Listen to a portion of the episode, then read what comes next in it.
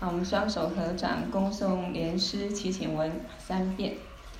吽，我今有吉怒强残，被玛给萨东波罗，亚参穷吉欧诸内，被玛众内歇苏匝，故尔度切记皆速当诸期。请记乐趣歇苏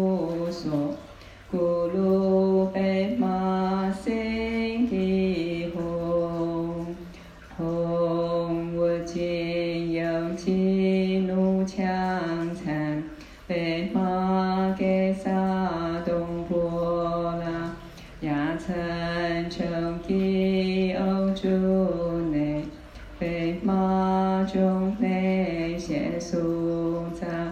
故尔度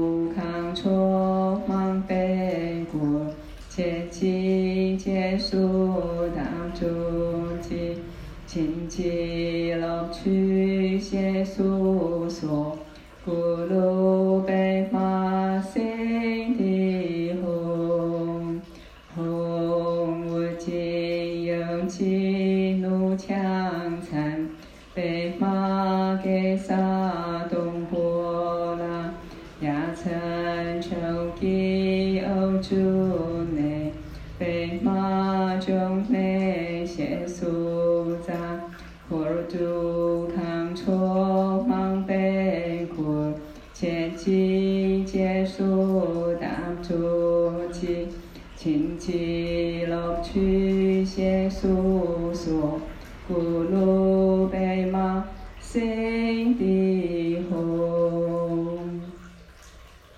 愿遍满虚空之如母众生，从轮回的痛苦中解脱，得证永乐圆满正等觉果位。故倾听如甘露般的圣法，若要如法正的果位，应以广大意乐圆满菩提心。此珍贵殊胜的发心，同时应具恭敬行为与清净心而听闻佛法，听闻百业经的课程。好，嗯，等一下哈，戴个可爱的眼镜。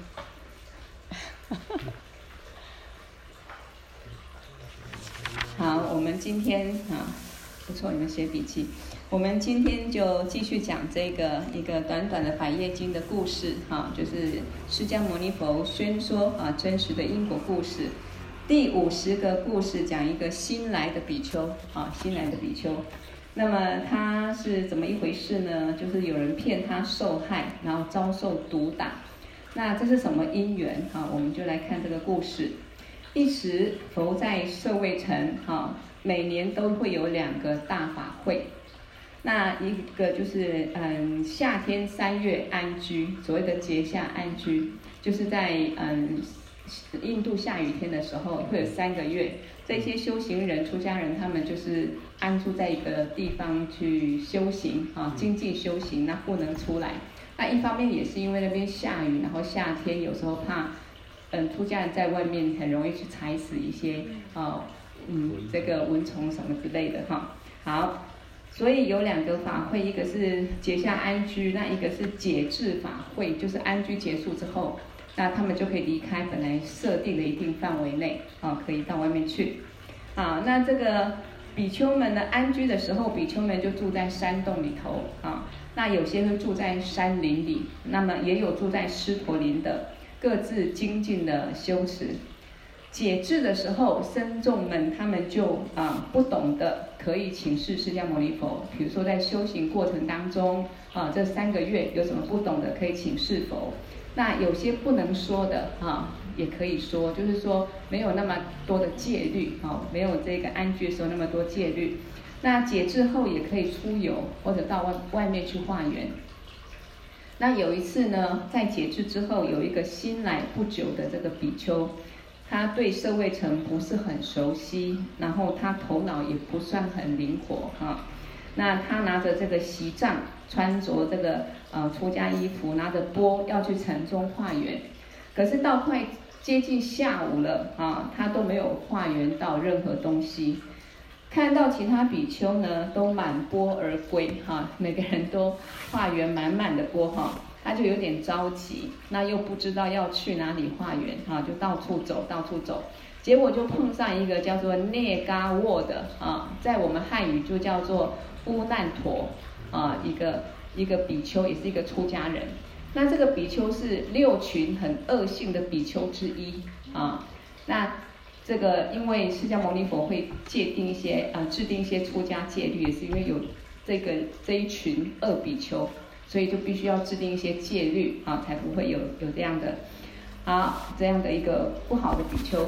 那新来的比丘就觉得说，哎，他遇到这个乌难陀，那他肯定会告诉他自己要去哪里化缘啊，才能够得到这个啊食物。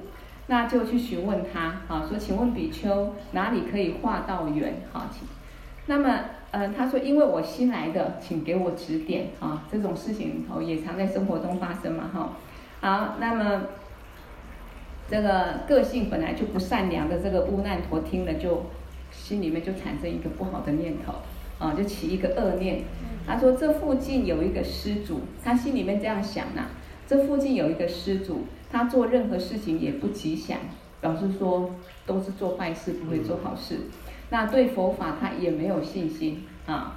那么人格又不好，我干脆趁机来捉弄他一下，要捉弄这一个新来的比丘啊。是有些人会有这样的一个哈心念。然后于是乌难陀就指点说：新来的比丘，你到某某施主家去化缘啊。然后之后他自己就到别的地方去化缘，而且呢，满满的钵啊，呃，得到了，然后就反正自己就溜走了，啊，溜走了。那这新来的比丘就按这个乌难陀的指点，就到施主家门前，正赶上施主有事要出门啊。那这个时候一出门就碰到这个比丘来化缘，心里就不爽了。有些人就是。嗯，没有布施的心，那你比丘来就是要化缘，他一把火就上来了，就顿时觉得很不吉祥啊。这个不吉祥就是对他来说，我要出门，你还来跟我要这个哈。好，所以头光光的穿个黄袍，怎么看都不顺眼，反正他心里就不舒服，就讨厌死了。越看越上火，忍不住就上去一把抓住比丘。然后不分青红皂白，就呃拳头呢啊、呃、石头啊，就把他暴打一顿，然后又把他摔在地上啊，摔得头破血流，这个席杖也折断了，钵盂也打破了，法衣也被撕烂掉了。这个比丘被打得落花流水，半死不活，就哀悲哀的想说。我画不到远没有关系啊，要紧的是要赶快逃命，啊，赶快逃脱这个意想不到的大灾难啊！确实，我们每一个人呢，每一天生活中突然会遇到什么事情，我们真的都没有办法预知啊。但是很多委员常常就是说，嗯，有时候我们会觉得现在我不错，现在我好好的，或者各方面安定，我们一直努力在追求这个。但是我们人基本上就是因缘果报化现在人世间。才有这个身体、这个环境啊，这样的一个一个因缘。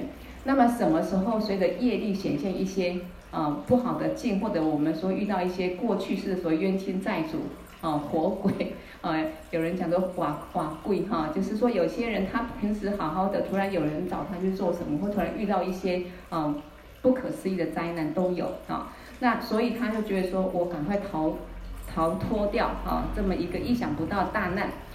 结果依靠三宝的加持，他遍体鳞伤的逃回了只陀园啊。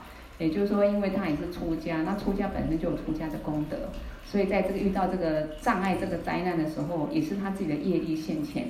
那么这时候三宝加持，至少他平安的回去了。那朱比丘啊，看到他拿啊只拿一个钵，然后狼狈不堪的样子，就问他说：“你怎么了？你是不是遇到强盗了？”然后他摇头不语啊，那当时比丘呢啊，就马上比丘众就马上呢去跟释迦牟尼佛禀告啊，禀告这件事情啊。那么这个时候啊，释迦牟尼佛就慈悲的跟主比丘们说，以后凡是对客比丘示露，就是对新来的阿比来做客，新来的比丘示录，不可以这样子，要好好指点，就借这个机会跟这些比丘们啊教育一下。如果克呃克比丘新来这个地方不熟悉啊，最好不要让他去化缘，嗯，否则会有很多过患啊，比如像遇到这种事情啊。那朱比丘又问了，又请问释迦牟尼佛说：“世尊，为什么乌难陀今天特意欺骗加害这个新来的比丘？”啊，这个。百业经的故事就是释迦牟尼佛宣说啊真实的因果故事。那因为释释迦牟尼佛他是佛成佛了，所以他有这一个无漏的神通，他可以知道不管自己或所有众生过去世曾经转生在三善到哪里，三恶到哪里，然后转生的时候他是感受哪一些苦乐，全部都知道啊，所以他对这些啊过去未来无所不知。所以比丘们呢就好请教他。为什么他会啊遇到这个乌难陀比丘，然后伤害他，然后让他遭受这个大违缘哈？愿为吾等演说他的前后因缘哈。好，那么释迦牟尼佛就说了，他说乌难陀不止这辈子欺骗他啊，欺骗这个新比丘，以前也曾经欺骗过他啊，而且听他们的因呃，且听他们的因缘，就是现在就要讲。过去乌难陀也曾经欺骗他，是怎么欺骗他啊？他说很早以前有一只乌龟啊，可能无量劫也有可能啊，不一定啊，不一定多久。啊，很早以前有一只乌龟在莲花池里面安闲的自在的游啊。那么有一个狡猾的狐狸就来这个河边啊池边喝水，刚好碰到这个乌龟，那么马上呢就把它含在嘴里啊，想要吃掉它。啊，这个我们看动物世界，这个都或平常我们生活周遭都可能哈，反正大吃小。那乌龟很害怕，就跟狐狸说：“朋友，请你不要吃我，我身体很小，啊，只够你吃一口，不够你充腹啦，啊，你不会吃不会饱的啦。您如果不要吃我，我告诉你一个比我身体大的动物，你可以好好饱餐一顿啊。”众生习气都一样嘛，都是自私自利嘛。你不要吃我，我告诉你去吃什么更大的哦，我自己没有灾难就好了哈。好，结果狐狸狐狸听了乌龟的话，觉得有道理，就放下乌龟，然后答应不吃它啊。但是要告要他告诉这个他说大动物在哪里，那乌龟就骗他说在某某地方的一个山洞里，呃，有雪蛙啊。八母子就是有雪蛙妈妈跟哈其他的孩子，您若去那边啊吃它们，可以饱餐一顿啊。那实际上山洞里是一只母狮子，还有两只小狮子啊。好，那母狮子的习气呢？哈，是对这个乳狮小狮子刚生下来的几个月而已啊，它就会特别保护，都不会离开。其实像狗也是一样哈，像那个生小狗的时候，如果有时候我们觉得好可爱，去摸那个母狗就会很凶啊。其实都众生都是一样的哈，自己都会孩子会保护啊。这个狐狸高兴的就前往山洞，途中就遇到另外一只狐狸，那就问他说：“您您好，你要去哪里呢？”啊，他说：“刚才莲池中有一只乌龟啊，我想吃它。”但是他告诉我，前面有一个山洞，里面有八只这个呃母子的雪蛙，所以我要去饱餐一顿啊。他就跟他讲了哈。那另外那个狐狸就劝他，你千万不要去山洞里，否则有很大的违缘啊。这种骗局哈，动物界有，人间也有，反正这个世间法哈，这个轮回的法就这样子。那另外那个狐狸就呃劝他了嘛哈，然后他却。自不量力的吹嘘了哈，像我这样的狐狸力大无比啊，不管怎么样，我都会像大象踩这个泥水一样啊，很容易应付过去的啊，他自己这么觉得。那今天我是一定要吃掉他们，你不用管我啊，就不听劝就对了。好，他兴致勃勃的来到山洞前，两个小狮子啊，见看到来了一只狐狸，很高兴。那马上就抓住它，一个吃耳朵，一个吃尾巴。还好慈悲的母狮子说：“不要吃它，放了它吧。啊，所以你看狮子里头也是有善良的狮子啊，这个人里头也是有善良的人，有不善良的人。好，出家人比丘也是一样哈，就是看众生的根性。那两个狮子就把它放了哈，所以它变成没有耳朵、没有尾巴的这一个狐狸。好，那赶忙就逃回去了。那往回走的时候，又碰到刚才那只狐狸劝他的狐狸。那那只狐狸在心里面觉得蛮好笑的哈，就说看他变成搞成这样子啊，就嘲弄他。喂，朋友，你真是英雄啊！然后世上没有像你这样没有耳朵又没有尾巴的狐狸，你很像，你很像大象踩泥水一样啊！这一踩的就是刚他自己讲的话嘛哈。然后到山洞里英勇搏斗，很了不起哈，就是就讽刺他。那狐狸自己就觉得很惭愧了哈，自己没有听劝，对他说：“确实我很丢脸，我很羞愧，很抱歉，没有听你的劝告。不过情有可原，是那只乌龟骗我了，因为我被骗了哈，我轻易相信了。那去到山洞，没有看到雪蛙，却遇到狮子，所以搞成这副模样哈。好，那释迦牟尼佛讲完了哈，就说诸比丘啊，各位比丘，当时的乌龟是现在的谁？”那个新的新的比丘，哎，乌龟是现在的谁？这个故事是那个坏的，哎，是坏的那个乌难陀，那个坏的比丘哈。那当时的狐狸就现在谁？新来的比丘啊。过去是有这样的因缘，那这辈子还在继续感受这样因缘。那为什么？一定是他们之间有一些恶的因缘。嗯。啊，所以这一只不管曾经是一个。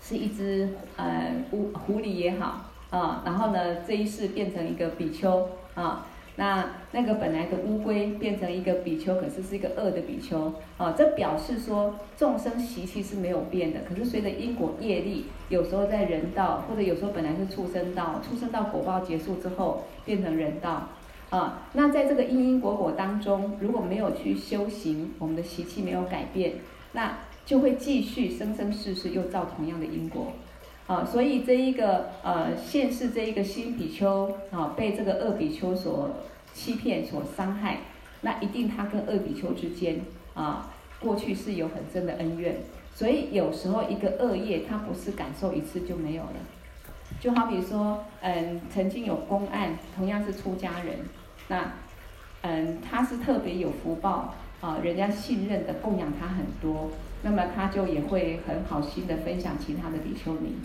那这些比丘尼呢，哈，当然也很高兴。可是有一天，这一个呃，这个大比丘尼，然后有急事需要这个小这些其他比丘尼帮忙的时候，他们刚好忙，就说我没空没空。结果这个平常对人家很好，布施给这些比丘尼的大比丘，就一时嗔念就起来了，就骂他们：你们简直像母狗。那因为这样的一个恶因。那么他就转生五百世当母狗，对，那一直到，可是因为他出家有出家的功德，出家修行有修行的功德，但是他恶的业力，所谓的因果不虚，就是说我们所造的善业恶业，他都会成熟，时间还没到，啊，时间到了一定会成熟，所以他骂人家，骂其他比丘尼，呃，母狗这个业力，他成熟五百世转生成母狗，但是他临终时候有忏悔。那也希望说他能够这个恶业啊消除，然后他这辈子呃修行的功德，将来能够在释迦牟尼佛的教法下成佛。所以当他最后一世啊，当这个母狗呃，当这个小狗呃呃母狗，然后结束之后死掉，转生当人的时候遇到佛，那修行之后他就解脱得到阿罗汉果位。类似这样的故事公案很多啊，所以从这个故事也可以让我们知道一件事情，就是说。轮回是不稳固的，是不常法。那为什么我们现在当人，我们世间法好像很忙忙不完？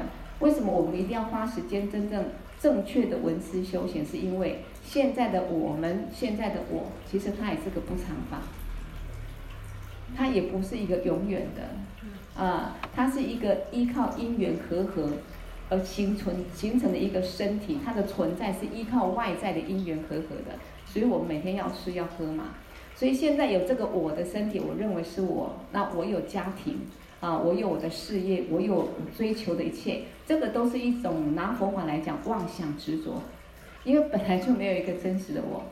可是无始劫来，不管我们当狐狸当乌龟，每个人就是以我为中心。你不要伤害我，你可以伤害谁？或为了满足我，我可以去伤害谁？啊，所以尤其畜生到这样动物世界里面的那一那那些画面，有时候打开电视去好好看一看，真的会看到众生不可思议的造业，就是这样子的。好，所以我们现在是人，那下辈子又变成什么样子？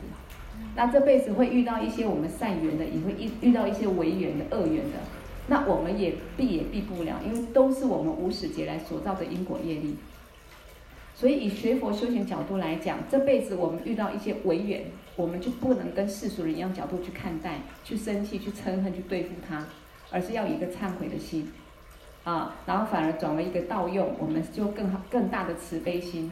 啊，或者更精进闻思修行，知道轮回是苦的，我要解脱。否则你看上辈子啊，他们是这样因缘，这辈子继续这样因缘。啊，那这一只呃狐狸，呃这一只狐狸被咬得遍体鳞伤，啊，它上辈子也是被打得稀巴烂，呃，应该说上辈子是被咬的那样子，然后这辈子也被打得稀巴烂，这个都是业力所现。啊，所以我们就是要了解说。因果不虚，这个很，所以学佛第一件事情就断恶修善。我们要不断的上课闻法，是因为我们的习气烦恼是很难改变的。现在觉得自己还善良，可是遇到一个境不圆满不如意，我们会造什么样业力？这很难说。身体、嘴巴、我们的内心，哦，常常都起很多恶的烦恼。所以学佛第一个第一个要做的事情就是断恶修善。那没有听这些因果的公案，我们很难对因果升起信心，我们就会随顺自己的烦恼，随随顺自己执着的心，不造业也很难。说实在的，好，好，所以这个故事就是这样讲。所以当时啊，他说当时他也是乱指路给狐狸，好让他受这个违缘。这辈子又是啊乌难陀给他乱指路，好让他受很大的违缘啊，就是前世就有这样的一个因缘，好。那这个是今天讲的一个简单的故事，哈。那因为我们礼拜五安排就是百业经故事短短的，然后最主要再讲一个修心八颂，啊，所以因果故事就是提醒我们因果不虚，啊，时时注意自己的心相续，起心动念，尽量让自己心慢慢修持，只有善念，不要恶念。就算恶念升起，我们也去转念。其实世俗人很需要听这个课程，我们的心是很难调伏。那这个课程对孩子、对大人，其实都什么宗教都没有分，啊，就是好好的修行我们自己哈。好，那再来我们就讲哈很重要的修心八颂。我今天在在这个群组里面有写一段文字啊，就是法王常上课时候讲过，轮回是自己量身定做的啦，真的，这辈子我们会当一个女人，当一个男人，然后好命不好命啊，然后有钱没钱。啊，或者说，哎，下辈子会在地狱或在天堂，是自己的心去造作出来的，啊，就像我们的梦不是谁给我们的，自己的心变出来的，所以轮回是自己量身定做的，啊，如果没有解脱，你希望轮回好一点，你的心要去修，要去修这个心，要去认识你的心，心的本质是什么？那我这些充满习气烦恼的心，我怎么去调伏它，去修它？啊，这个很重要。啊，所以呢，轮回是自己量身定做的，就是我们的习气跟烦恼造出来的，啊，造出来的，啊，那只要是轮回，啊，正报、依报都不一定。待会儿讲这个修心八颂，你会讲到正报跟依报。正报就是说，好比我现在投生当人，那有这个人的身体，人的样子出来了，这是正报。依报就是说，那我投生当人，就会有人的环境，比如说在这个家里面，我就叫一些生活的器具。这些是依报，这个人存在在人世间，那这一些境、这些外缘啊，就是一个依报啊。所以只要是轮回啦，正报、依报都不一定。意思就是说，现在我们是人，可以在这么闻法，或者我们人模人样，不管你有钱没钱，会不会下辈子就好比是像那个小猫咪、小狗或一只小虫啊？你的正报它会随着你自己的因果业力不一样。那你的环境，比如现在我们住的房子，哎，美美的。那如果我们下辈子是猪的话，哎，我们的依报，我们的环境，就是这一个猪舍、猪圈，啊，然后呢，我们吃的食物啊，就猪圈里面的主人给了一些，以前是用饭，那个饭饭馊是不是？剩剩菜啊，剩菜剩饭。我记得以前妈妈，为什么以前人会有那么多剩菜剩饭？我也不懂。啊，就会倒倒在那个呃猪猪槽里面。对对对对。那现在可能就吃一些不一样的东西了哈。好，所以凡人用一辈子继续造轮回的梦。说实在的，我我们一般人为什么叫做众生无明？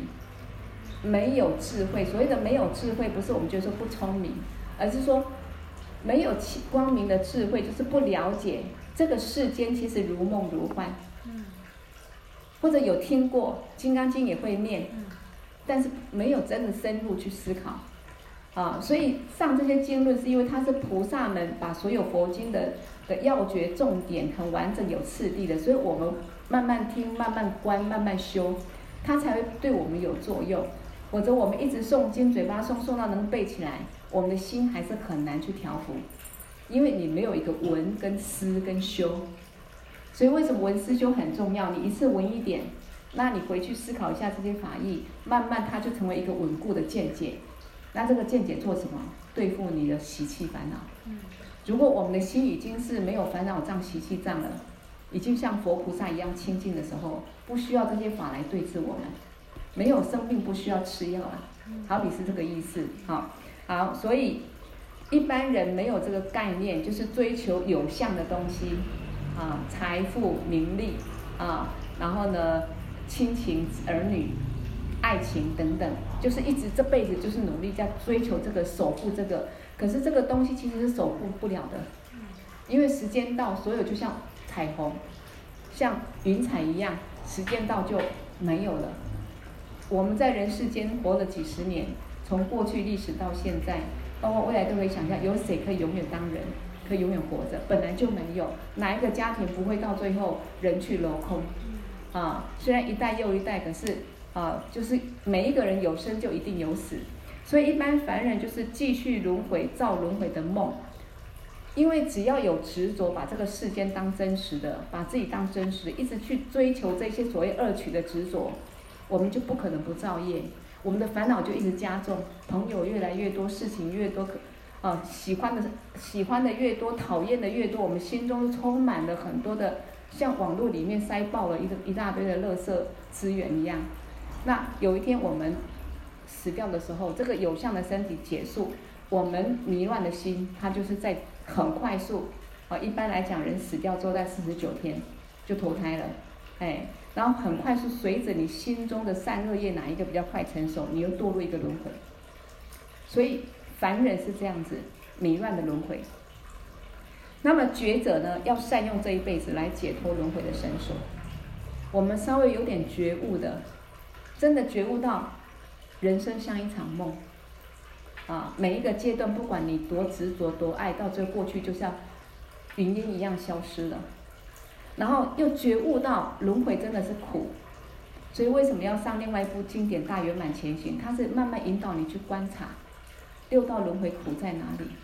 那我们人生非常难得，可是寿命很无常啊，然后因果不虚，这样一直让你去思考再思考。你要升起一个定解，没有定解是没有用的。没有定解，表示说你这观念是不稳固的。你本来一直追逐这个世界或贪嗔痴的习气是很稳固的，你怎么对付得了？